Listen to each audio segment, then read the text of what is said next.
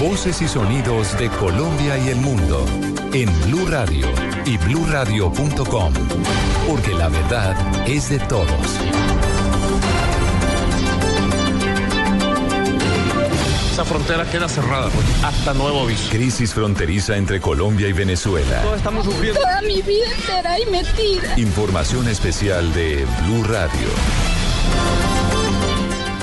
10 de la mañana, 4 minutos. Las noticias, toda la información que se genera desde la frontera aquí en Blue. El presidente Nicolás Maduro respondió a la canciller María Ángela Holguín que el hecho de que en Colombia no se utilice la palabra paramilitarismo no significa que el fenómeno no exista en el país. Diego Monroy.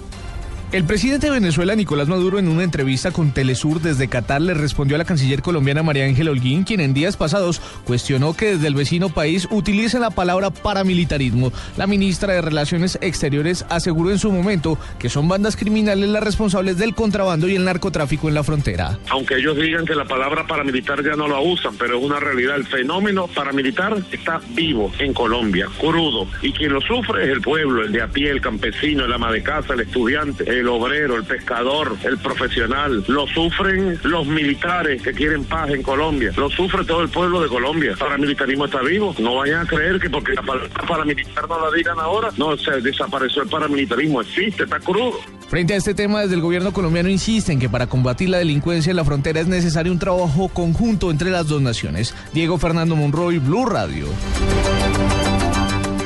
10 de la mañana, 5 minutos. Y mientras tanto, hasta nueve años de cárcel podrían pagar las personas que se hagan pasar por afectados para recibir los subsidios del gobierno nacional que son destinados para aquellos colombianos que en efecto sí se han visto afectados por cuenta de las decisiones del presidente Maduro. Julián Calderón.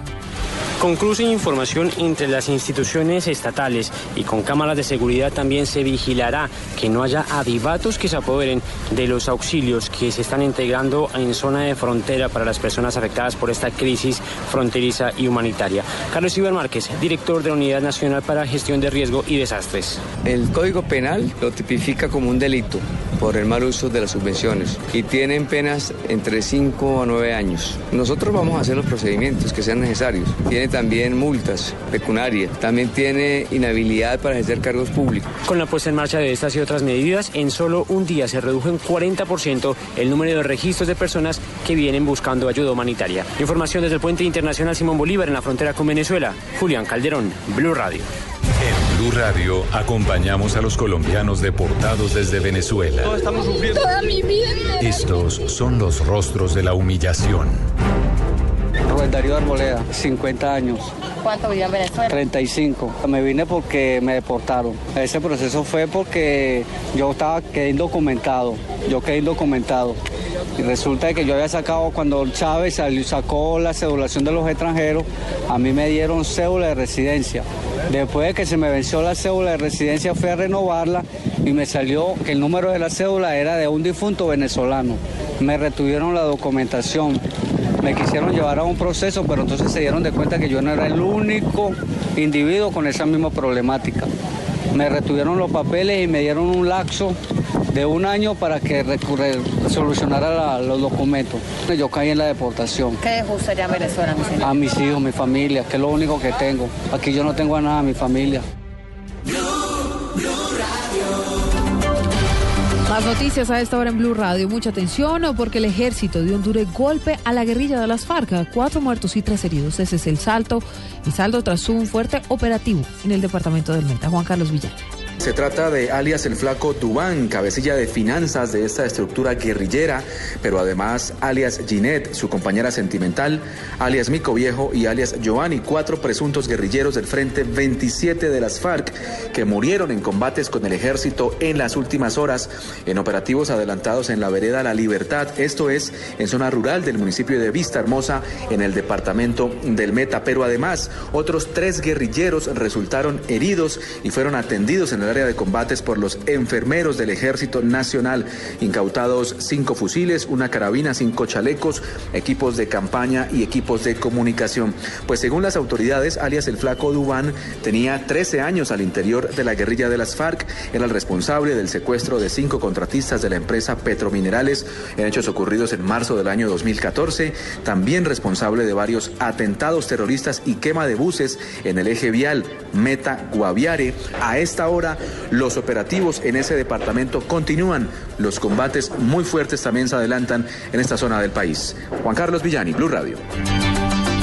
Información internacional en Blue Radio. El presidente Barack Obama llamó al Congreso a aprobar el presupuesto para el próximo año fiscal y así evitar el cierre parcial del gobierno. María Camila Correa. El mandatario estadounidense advirtió que el texto debe aprobarse antes del primero de octubre de este año para evitar un cierre parcial de gobierno que, según él, sería una acción irresponsable y un error que debilitaría el impulso económico del país y que perjudicaría a los trabajadores estadounidenses. Obama también le advirtió a los republicanos que vetará el presupuesto si incluyen recortes que amenacen a la clase media y trabajadora de la nación. Frente al tema, aseguró lo siguiente: Nuestra economía no necesita otra ronda de amenazas y políticas suicidas. Pido al Congreso que apruebe un presupuesto que refleje los valores a los que rendimos homenaje en el Día del Trabajo. María Camila Correa, Blue Radio.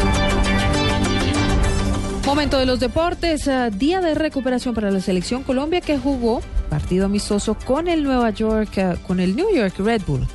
Juan Pablo Hernández está desde el sitio de entrenamiento del combinado nacional. ¿Qué tal? Eh, muy buenos días. En este momento nos encontramos en el campo de entrenamiento de los Red Bull de Nueva York.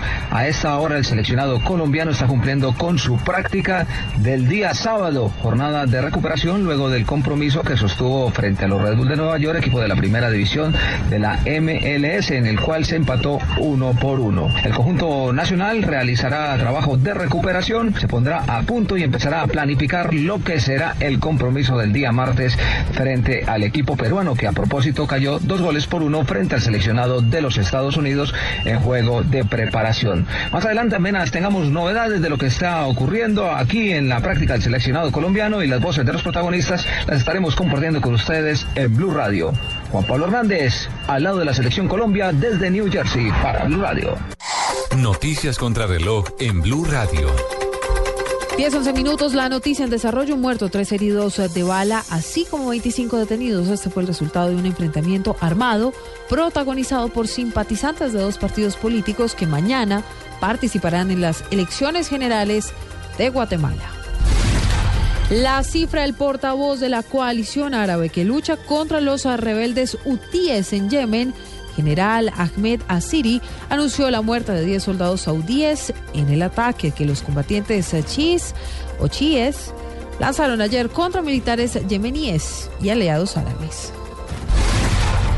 Atentos a un sismo de magnitud 5 en la escala abierta de Richter que estremeció hoy varias localidades del sur de Chile. Las autoridades hasta el momento no informan de heridos o daños materiales. Todo de noticias, más información en blurradio.com y blue y en arroba